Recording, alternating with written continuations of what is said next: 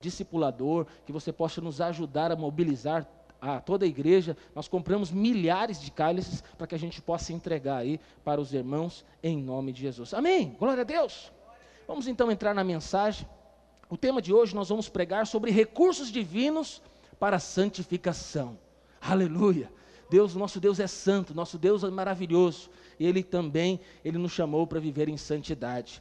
Colossenses 3, verso 12, assim diz a palavra do Senhor. A palavra do Senhor diz assim: Revestivos, pois, como eleitos, revestivos, pois, como escolhidos de Deus, santos e amados, de ternos afetos de misericórdia, de bondade, de humildade, de mansidão e de longanimidade.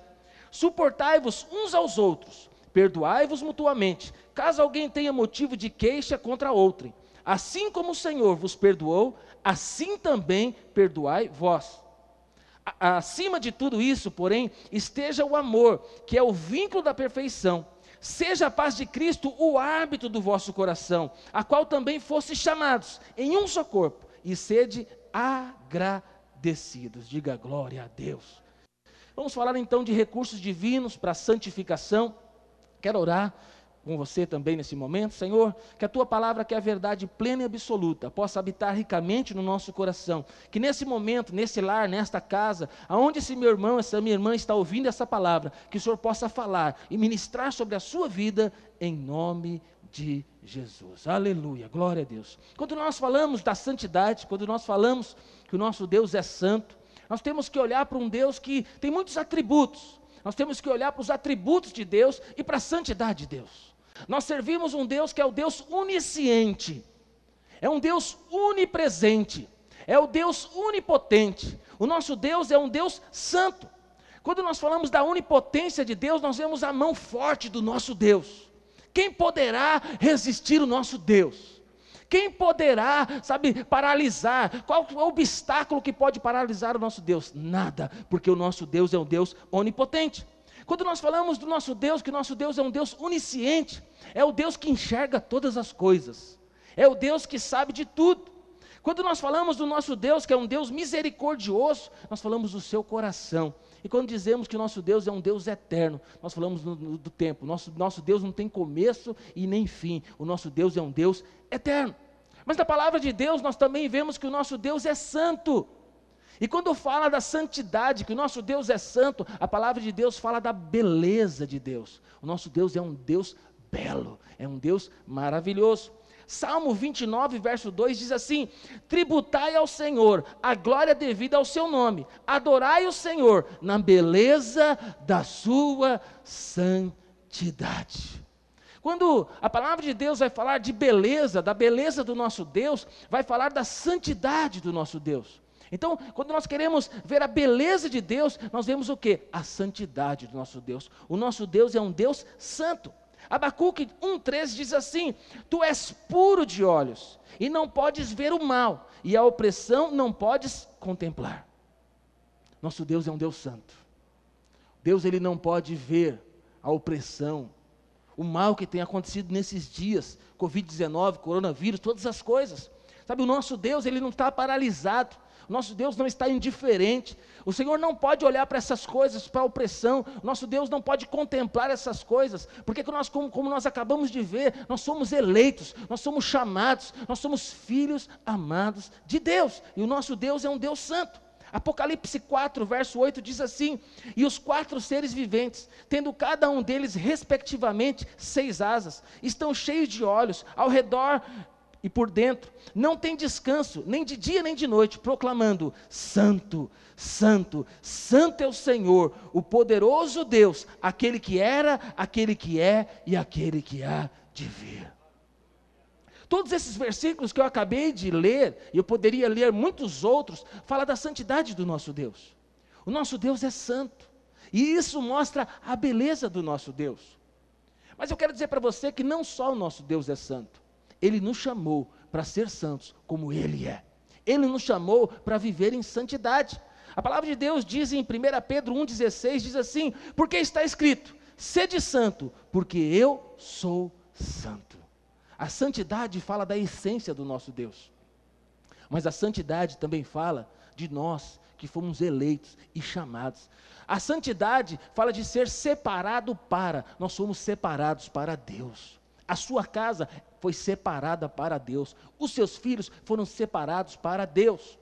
Talvez a sua casa ainda não foi toda ganha para Jesus, mas a palavra de Deus diz assim: crê no Senhor Jesus e será salvo tu e a tua casa. Então crê, a salvação de Deus vai chegar na sua casa. Você que é salvo, você que já foi regenerado, você é santo, você é escolhido, mas eu creio que não só você foi escolhido, toda a sua casa também foi escolhida. E não olhe com os seus olhos naturais, com os seus olhos da carne, olhe, olhe com o olhar espiritual, olhe conforme a palavra de Deus. Nós fomos chamados a viver em santidade. Hebreus 12, verso 14 diz assim: Segui a paz com todos e a santificação, sem a qual ninguém verá o Senhor. Todos nós queremos ver o Senhor, todos nós queremos contemplar a Cristo. E nós somos exortados para viver em santidade, em santificação. O Senhor não divide a sua glória com ninguém, o Senhor não divide a nossa vida com ninguém. Nós somos chamados para viver em santidade. É interessante que o apóstolo Paulo, quando ele vai falar de santidade, ele fala que nós somos santificados e nós somos chamados para ser santos. Eu vou te explicar sobre isso agora. Primeiro aos Coríntios 1, verso 2, se você estiver com a sua Bíblia aí, você vai lendo, ou também na sua tela tá passando, está passando aí os versículos.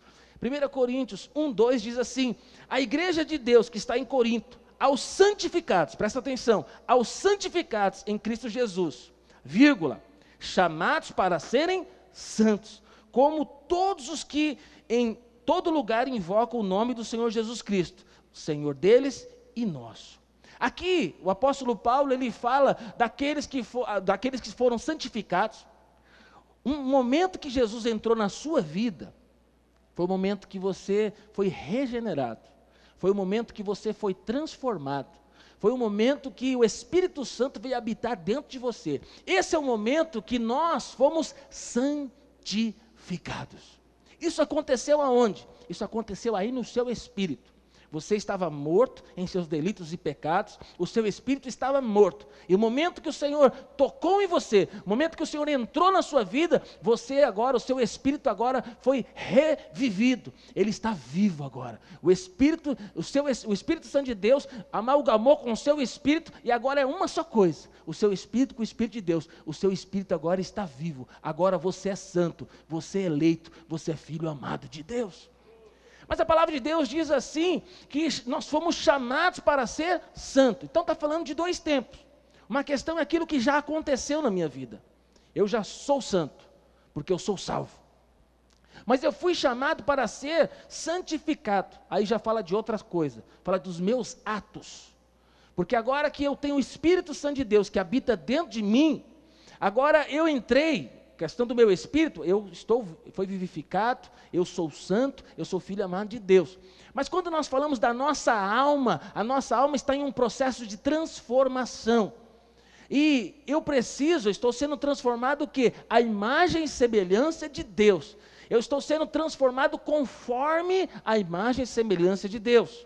Então, nós éramos de uma forma, nós tínhamos uma forma. A forma que nós éramos era a forma do mundo, mas agora algumas arestas estão sendo arrancadas da nossa vida. Existem alguns excessos, existem alguns pecados, existem alguns velhos hábitos, existem algumas coisas em nossa vida que estão sendo arrancadas. E eu e você, nós vamos entrar numa forma. E qual é a forma? Cristo. A palavra de Deus diz que aquele que começou a boa obra, Cristo Jesus, há de aperfeiçoar até a volta de Jesus. Então você está em processo de transformação. No seu espírito você já é santo, o seu espírito está pronto, o seu espírito anela pelas coisas de Deus, mas a sua alma, ela está sendo transformada. Você agora precisa cooperar com o Espírito Santo de Deus para que a obra que ele tem para realizar na sua vida seja realizada. Segundo aos Coríntios 5,17 diz assim: todo o passado de pecado foi removido, e a sujeira espiritual foi lavada. Tornamos-nos as no novas criaturas, e as coisas velhas já passaram. A Bíblia aqui, primeiro versículo que nós lemos, Colossenses, fala da gente se revestir. Do que, que está sendo dito aqui? Eu preciso tirar a velha roupa, do velho homem, os velhos hábitos, a velha forma de pensar, a velha forma de agir. Eu preciso tirar aquela roupa e eu sou lavado. Lavado como? Lavado pelo sangue de Jesus. O sangue de Jesus me perdoa de todos os meus pecados. E eu me revisto de uma nova roupa. E essa roupa é o que? É a roupa de santidade. E eu preciso me despojar. Eu preciso é, jogar fora o velho homem. Por quê? Porque agora existe o Espírito Santo de Deus habitando dentro de mim.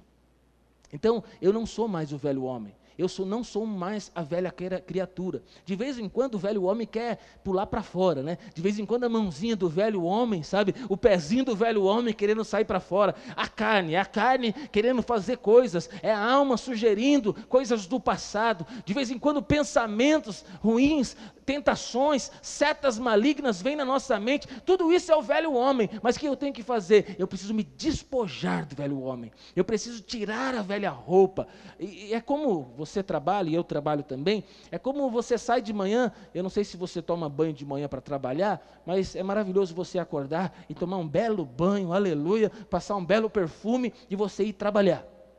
E você vai cheiroso, você vai cheirosa trabalhar de manhã, mas com o passar do dia, muita coisa vai acontecendo. Nós suamos, e a poeira do você que anda no transporte público, o trânsito e tudo mais, e conforme vai passando o dia, a sujeira vai impregnando em você. Ao final do dia, você não tem jeito, você vai estar sujo, a sua roupa vai estar suja. O que, que você tem que fazer no final do dia? O ideal que você tem que fazer é o quê? Chegar em casa, tirar essa velha roupa, essa roupa que está suja, você tem que jogar ali para lavar, no lugar que se joga a roupa que vai ser lavada, e você vai entrar debaixo do chuveiro, você vai tomar um belo banho, e você não pode pegar aquela roupa suja e pôr em você. Não, aquela roupa vai ser lavada. Você agora vai pegar no seu guarda-roupa uma nova roupa e você vai se revestir de uma nova roupa. Pastor, o que, que você está querendo dizer? Eu estou querendo dizer que a velha roupa é o seu velho homem, são os seus velhos hábitos. Durante o dia, muitas coisas vão acontecendo e pessoas, e nós nos relacionamos com pessoas, e muitas coisas vão acontecendo na nossa vida e nós cometemos pecado, ou pessoas cometem pecados do nosso lado, isso vai impregnando em nós. Mas em algum momento nós temos que parar, sabe, e nos lavar com o sangue de Jesus, pedir perdão pelos nossos pecados, se, se dobrar o joelho diante do Senhor, ou mesmo no trabalho, ou mesmo dirigindo, estar ali na presença do Senhor confessando nossos pecados. O que eu estou fazendo? Eu estou tomando um banho, o sangue de Jesus, eu estou me, me, me lavando. O que, que eu estou fazendo? Eu estou me despojando do velho homem, porque eu sou uma nova criatura em Cristo Jesus. Então existe a diferença dessas duas etapas de santificação. O que já aconteceu, meu espírito está pronto, eu sou regenerado, mas existe na sua alma um processo de salvação. Amém? Você está sendo a imagem, se tornando a imagem e semelhança de Deus. Quero falar para você então quatro características para se viver de uma forma santa. Se você puder anotar, seria bom que você anotasse. Primeira característica, é o seguinte, está no verso 12, diz assim: Revestivos, pois, como eleitos de Deus, santos e amados, de ternos afetos de misericórdia. Nós somos chamados para nos santificar.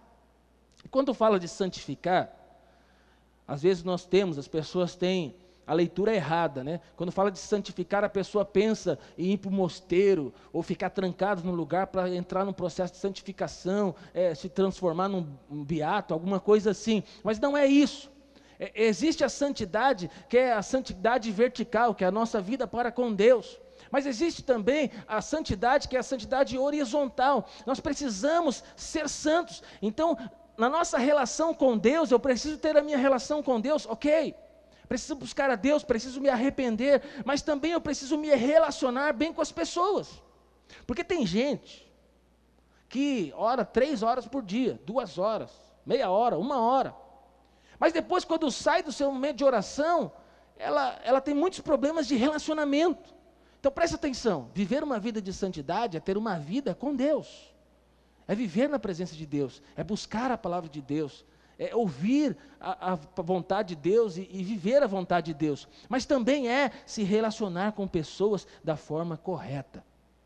Se despojar do velho homem, ter esses atos de misericórdia, né? ternos afetos de misericórdia, fala do seguinte: eu não minto mais, eu não roubo mais, eu não tenho mais nada a ver com a prostituição, eu não tenho mais nada a ver com a embriaguez, eu não tenho mais nada a ver com essas coisas do velho homem. Por quê? Porque eu vou me revestir do novo homem. Eu fui chamado para viver em santidade. Quero fazer uma pergunta para você: como que você tem vivido nos seus relacionamentos? Você é eleito de Deus. Você é chamado por Deus. O Senhor ele quer que nas suas entranhas, que dentro de dentro para fora, sabe, que floresça a presença do Espírito Santo de Deus na sua vida, a graça de Deus, o favor de Deus. Nós não podemos mais dar espaço à ira, à vingança, à discórdia, à prostituição, ao velho homem. Nós não podemos mais dar espaço àquele velho homem para ele governar as nossas vidas nós precisamos dar espaço ao Espírito Santo de Deus. Quanto mais cheio de Deus nós formos, mais nós vamos olhar para as pessoas, sabe, com misericórdia, com graça, com amor. Quanto mais cheio de Deus, menos julgamento a gente vai emitir para as pessoas. Existem muitas pessoas que são rápidas em apontar o dedo, apontar o defeito, apontar o erro, a julgar as pessoas. Quando as pessoas estão muito rápidas em julgar, é porque essas pessoas não estão cheias do Espírito Santo de Deus. Não estão, sabe, revestidos do novo homem. Nós precisamos, sabe, olhar para as pessoas com misericórdia. Precisamos amar as pessoas. É fácil? Não, irmão, não é fácil. Existem pessoas que são asquerosas, nojentas, existem pessoas que são violentas, existem pessoas que às vezes atrapalham a nossa vida, mas eu e você fomos chamados para não ter atitudes conforme o velho homem, fomos chamados para ter atitudes do novo homem, nós somos chamados para viver a plenitude da vida que Deus conquistou para nós. Segundo recurso que Deus deixa para nós sermos santos, primeiro recurso são ternos afetos de misericórdia. O segundo recurso que Deus deixa para nós é nos revestir de humildade. A palavra de Deus diz assim: Revesti-vos, pois, como eleitos de Deus, santos e amados, de ternos afetos, de misericórdia, de bondade. Não vai dar tempo hoje de falar de bondade. Vamos pular para o terceiro aí: de humildade. Nós somos chamados para ser humildes. Você se considera uma pessoa humilde? O que é ser humilde?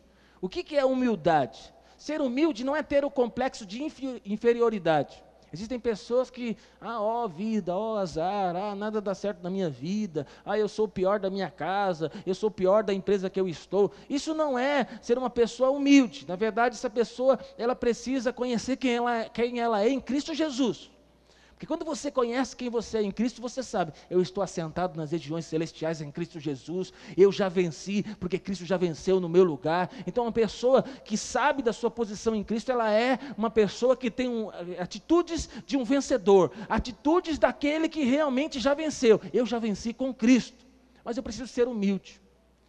Eu ter isso dentro de mim, mas ao mesmo tempo, quando eu olho para o meu irmão, eu sei que ele tem coisas que eu não tenho. Eu olhar para o meu irmão com com olhos de admiração. Então, se eu me acho melhor do que o irmão que está do meu lado, já não estou sendo humilde. Re, a forma que eu tenho que olhar para pessoas que estão do meu lado é olhar como se eles fossem superiores a mim. Nós temos que ser sinceros. Tem pessoas mais bonitas que nós, tem pessoas mais inteligentes que a gente, tem pessoa mais culta que a gente, tem pessoas que têm muitas coisas mais misericordiosos que nós. Tem pessoas mais habilidosos, mais maduros, mais sábios, mais experientes. Então, eu e você temos que olhe, escolher olhar para as pessoas com um olhar benigno, com um olhar de humildade. E quando eu olho para as pessoas dessa, dessa forma, eu vou valorizar essas pessoas.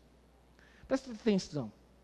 Tem pessoas que nós chegamos perto, e aí você fica um, um momento perto dessas pessoas, você, em vez de se sentir bem, você se sente mal. Quando nós estamos perto de pessoas arrogantes, pessoas que acham que sabem tudo, essas pessoas elas faz com que nós venhamos nos sentir inferior. Já se sentiu assim? Em conversar com alguém, se relacionar com alguém? Quando nós nos sentimos, quando nós nos relacionamos com pessoas que estão cheias de Deus, essas pessoas nos motivam, essas pessoas nos inspiram, essas pessoas nos encorajam. Por quê? Porque essas pessoas olham para nós, para as nossas qualidades.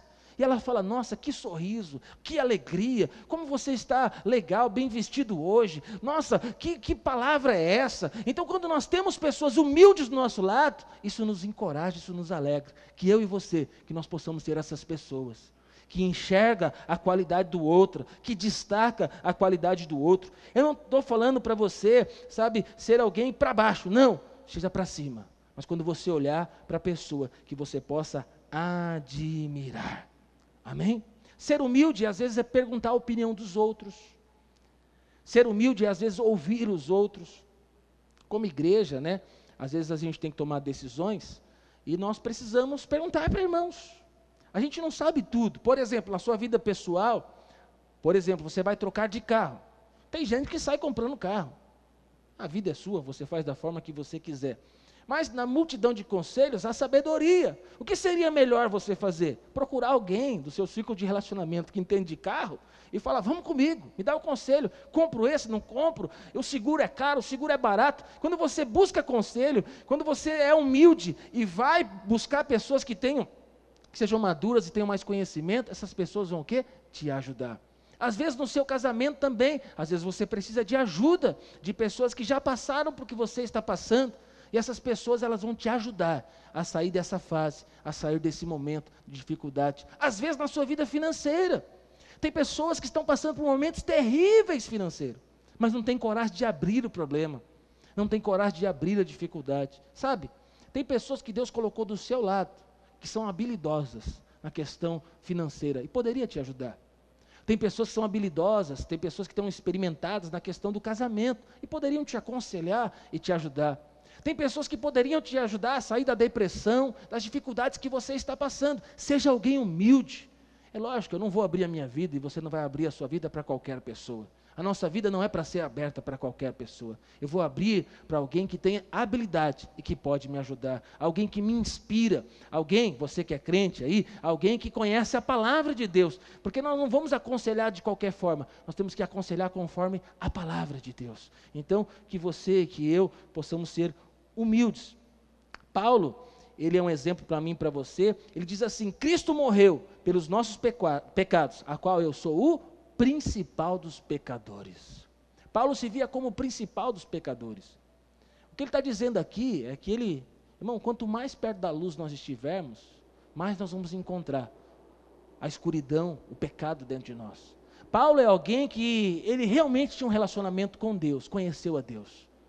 Eu vou dizer para você, quando ele se olhava na presença de Deus, ele enxergava a sua natureza pecaminosa. Não que ele cometia pecados, mas ele conseguia enxergar a sua natureza pecaminosa.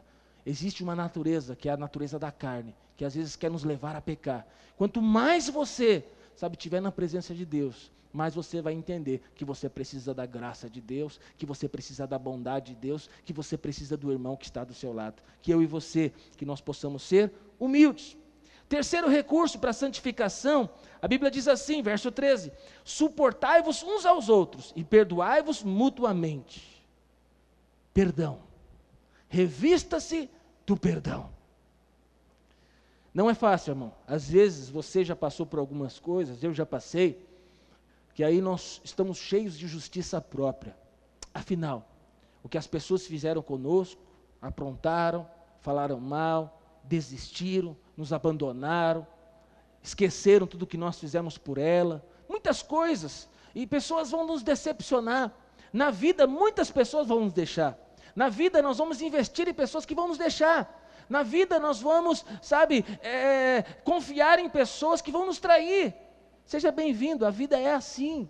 Não deixe de investir nas pessoas. Não fique cheia de mágoa, de rancor, de ressentimento. Quando você está cheio de mágoa, rancor e ressentimento, você está carregando essas, essa pessoa nas costas. A Bíblia é como se você tivesse um defunto nas suas costas e, e, e você carregasse. A pessoa cheia de mágoa, de rancor, ela cheira mal. Por quê? Porque ela fala, tudo que fala tem, tem ali a raiva envolvida, tem o rancor envolvido. E você não pode ser uma pessoa assim, uma pessoa magoada, amargurada. O Senhor Jesus, na, na oração do Pai Nosso, é muito clara para nós, sabe, Pai Nosso, é, o pão nosso de cada dia nos dai hoje, perdoai as nossas ofensas, assim como nós perdoamos os nossos ofensores. O Senhor Jesus já nos ensinou que nós precisamos ser rápidos em perdoar. Nós não podemos ser pessoas que estão cheias de rancor e de mágoa. Então nós precisamos nos revestir do perdão de Deus. Perdão não é uma questão de justiça, perdão é uma questão de uma decisão. Perdão é algo que foi conquistado na cruz do Calvário. Já pensou se Deus fosse levar em conta as nossas pisadas na bola? Já pensou se Deus fosse levar em conta a gravidade dos nossos pecados passados e até os presentes e futuros? Mas o Senhor morreu na cruz do Calvário, independente do nosso passado. O nosso passado foi rasgado. Todo escrito de dívida foi rasgado. Não tem memória nenhuma diante de Deus do nosso passado. Eu quero dizer para você que não haja memória também nossa dos nossos pecados, mas que também não haja memória dos nossos irmãos. Vamos ser rápidos em perdoar. Sabe que nós possamos ser rápidos em perdoar, devemos perdoar as pessoas. Uma pergunta para você, uma reflexão. Você tem queixas para fazer de algumas pessoas? Talvez do seu marido, talvez da sua esposa, dos seus filhos, das pessoas que você anda da igreja, do seu chefe, na empresa. Você tem queixas? Tem coisas que pra, estão praticando ou praticaram contra você que tem te magoado, tem te chateado? Você precisa tomar uma decisão hoje. Se você vai fazer uma lista dessas coisas e você vai guardar no mais profundo do seu ser, no interior do seu coração, e você vai permitir que o seu coração seja um coração amargo, cheio de rancor, de raiva, de ira, de justiça própria. Ou se hoje você vai tomar uma decisão de colocar isso para fora, rasgar isso, arrancar isso do seu coração e falar: Eu decido hoje perdoar as pessoas que me ofenderam, não importa o que elas me fizeram, assim como o Senhor me perdoou, eu perdoo essa pessoa. Por quê? Porque eu quero viver a vida abundante que Deus tem para mim. Quarto recurso, para mim e para você, revestivos do amor. Verso 14 diz assim: acima de tudo isso, porém, esteja o amor, que é o vínculo da perfeição. O amor é o vínculo da perfeição. Eu estou aqui com uma camisa e a manga da minha camisa está aqui vinculada com o restante da camisa. E através da costura aqui é o vínculo que liga a manga da minha camisa a toda a camisa. O vínculo, aqui a Bíblia está dizendo para nós que o vínculo da perfeição é o amor. O amor é a costura que vai nos vincular, que vai nos manter. Nós somos membros do corpo de Cristo. O amor é algo importante. Não tem como ser crente cristão se não amar. Não tem como ser cristão, ser crente sem perdoar. Então não é uma questão de se eu quero ou se eu não quero. Eu fui chamado para perdoar, eu fui chamado para amar. João 13, verso 35 diz assim: Nisso conhecerão todos os meus discípulos, se tiverdes amor uns pelos outros. Como é a sua vida? Às vezes conflitos, dificuldades. Como é a sua casa? Conflitos, dificuldades. Como é a sua célula? Conflitos, dificuldade? Como que é a, a, a sua convivência ali no, no, prédio da igreja que você convive na igreja local? Como que é ali no seu trabalho? A Bíblia ensina e fala para nós que nós seremos conhecidos como discípulos de Jesus através do amor uns pelos outros. Irmão, graças a Deus, nessa igreja que nós estamos aqui, se você não nos conhece, venha nos conhecer. Quando voltar ao normal, que você possa vir presencialmente, ou no culto das 10, ou no culto das 18. Mas graças a Deus, tem muitos irmãos aqui que é muito fácil de amar. E às vezes, sabe, nós nos cumprimentamos com abraços, logo, logo vamos voltar a nos cumprimentar com abraços. E quando eu cheguei nesta igreja, lá no Guapituba, há mais de 20 anos, quando eu cheguei e eu entreguei minha vida para Jesus, eu fui para frente, porque fui desafiado a ir para frente, oraram por mim. E no final da oração, veio um rapaz, que hoje é pastor, pastor Márcio, e ele me deu um beijo no rosto. Eu nunca, tinha, nunca tinha ganhado um beijo de um homem e, e, e que eu não conhecia ainda. Então, para mim, foi algo muito estranho. Mas eu ganhei um abraço, um beijo, depois todos os irmãos da igreja vieram me abraçar. E essa igreja, por muitas das vezes, é dita como a igreja do amor. Nós queremos ser assim conhecida, porque o vínculo é o amor. Que nós possamos ser conhecidos, porque nós amamos. Para finalizar, eu finalizo em cinco minutos eu quero te falar três recursos para você viver uma vida santificada. E o primeiro recurso é Colossenses 3,15 diz assim: Seja a paz de Cristo o árbitro do vosso coração, para a qual também fostes chamados, em um só corpo, Domine em vossos corações e sede agradecido. A paz de Cristo seja o árbitro do seu coração. Se você assistir uma partida de vôlei, uma partida de futebol, ali tem um árbitro. O árbitro, ele não, ele não participa de todo momento. O árbitro, ele só apita quando tem alguma coisa de errado. Então, eu quero dizer para você, algumas pessoas acham o seguinte, que elas, algumas pessoas acham que a vida cristã é viver uma vida atribulada. Em alguns momentos, um momento de paz. Não, é o contrário. Viver a vida cristã é viver uma vida de paz, de alegria, de satisfação, uma vida abundante. E aí é o seguinte: em alguns momentos, parece que a paz vai embora. E quando nós perdemos a paz, é porque nós estamos fazendo alguma coisa errada, um pecado.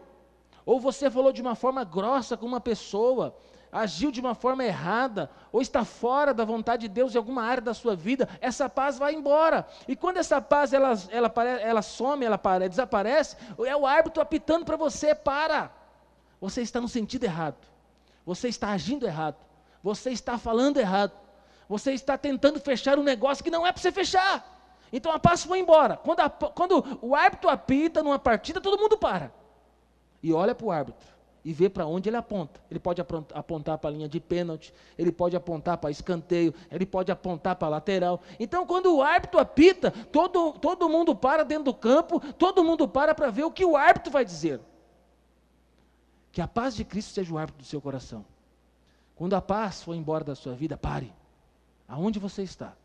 Para ouvir a voz de Deus, porque Deus vai falar com você. Algo está desajustado e Deus, Ele quer te dar uma direção que a paz de Cristo seja o árbitro do seu coração. Segundo recurso é a palavra de Cristo. Verso 16 diz assim: habite ricamente em vós a palavra de Cristo. Irmão, essa palavra é maravilhosa. A Bíblia é a palavra, aqui contém a palavra, é a palavra de Deus, é a palavra de Deus, não contei, é a palavra de Deus. Eu creio até na, na capa, diz assim, Bíblia Sagrada, eu creio até na capa. Toda a Bíblia é a palavra de Deus. E quando você lê a Bíblia, não são apenas letras pretas numa folha branca. Não. Aqui é a palavra de Deus. Aqui é espírito e vida. Quando você está lendo aqui, você está se alimentando, você está comendo da palavra de Deus. E esta palavra tem o poder, sabe, de transformar a sua vida. Essa palavra, quando ela entra no seu coração, ela transforma a sua vida. Quando você medita na palavra e contempla Cristo, porque aqui contém Cristo, quando você se alimenta, você vai se alimentando da palavra de Deus, isso vai transformando a sua vida. Então a Bíblia é para ser lida, a Bíblia é para ser estudada, a Bíblia é para ser meditada, a Bíblia é para ser decorada. Quanto mais eu tiver da palavra de Deus, mais eu vou sendo transformado. A palavra de Deus é um recurso poderoso que Deus deixou para nós. É uma carta. O Senhor nos ama tanto que Ele deixou uma carta. A Bíblia é um manual para nós, manual de vida. Tudo que você precisa saber em relação à sua vida está contido na palavra de Deus. A palavra de Deus vai ser a direção para a sua vida. Terceiro e último, terceiro recurso que o Senhor deixa para nós. Nós precisamos fazer tudo para a glória de Deus. Verso 17 diz assim: E tudo o que fizerdes, seja em palavra ou seja em ação, fazei em nome do Senhor Jesus, dando por ele graças a Deus que tudo que nós vamos fazer seja para a graça, para, para a glória de Deus. Eu vou trabalhar na segunda-feira que seja para a glória de Deus. Eu estou aqui participando deste culto que seja para a glória de Deus. Eu comprei um carro, que esse carro seja para a glória de Deus. Eu tenho uma família, que a minha família seja para a glória de Deus. Eu tenho uma casa alugada, essa casa será para a glória de Deus. Tudo que nós vamos fazer, que seja para a glória do Senhor. Porque se eu estou fazendo algo que não é para a glória de Deus, tem algo de errado. Porque tudo na nossa vida precisa ser para a glória de Deus. Que tudo que nós vamos fazer glorifique a Deus. Que ninguém olhe e fale, oh, como você é bom, como você é maravilhoso. Olha, não! Tudo é para a glória de Deus. Salmo 19, 14 diz assim: as palavras dos meus lábios e o meditar do meu coração sejam agradáveis na Sua presença. Senhor, rocha minha e redentor meu. Quando você for sair de casa, colocar uma roupa, olhar no espelho, que você possa dizer: essa roupa é para a glória de Deus. Quando você for tomar uma decisão na sua vida, se você vai fazer algo ou não, que você possa perguntar: Deus, se eu fizer isso, será para a sua glória? O Senhor será glorificado através disso? Vou dizer para você, a maioria das coisas que você precisa saber, se você fizer essa pergunta, Deus, eu vou fazer isso, e será para a sua glória, você vai ter a resposta que você precisa. Na verdade, você já sabe, Deus já colocou dentro de você o Espírito, Ele já vai te direcionar. Então, quando você está fazendo algo que não é para a glória de Deus, pare, porque a paz vai embora, o árbitro vai apitar. Você foi chamado para viver para a glória de Deus. O nosso Deus é um Deus santo e nos chamou para viver em santidade. Gostaria agora de adorar ao Senhor com você e que o Senhor possa nos dar discernimento, que o Senhor possa nos levar a viver a vida de santidade. O nosso Deus é santo e nos chamou para viver em santidade. 对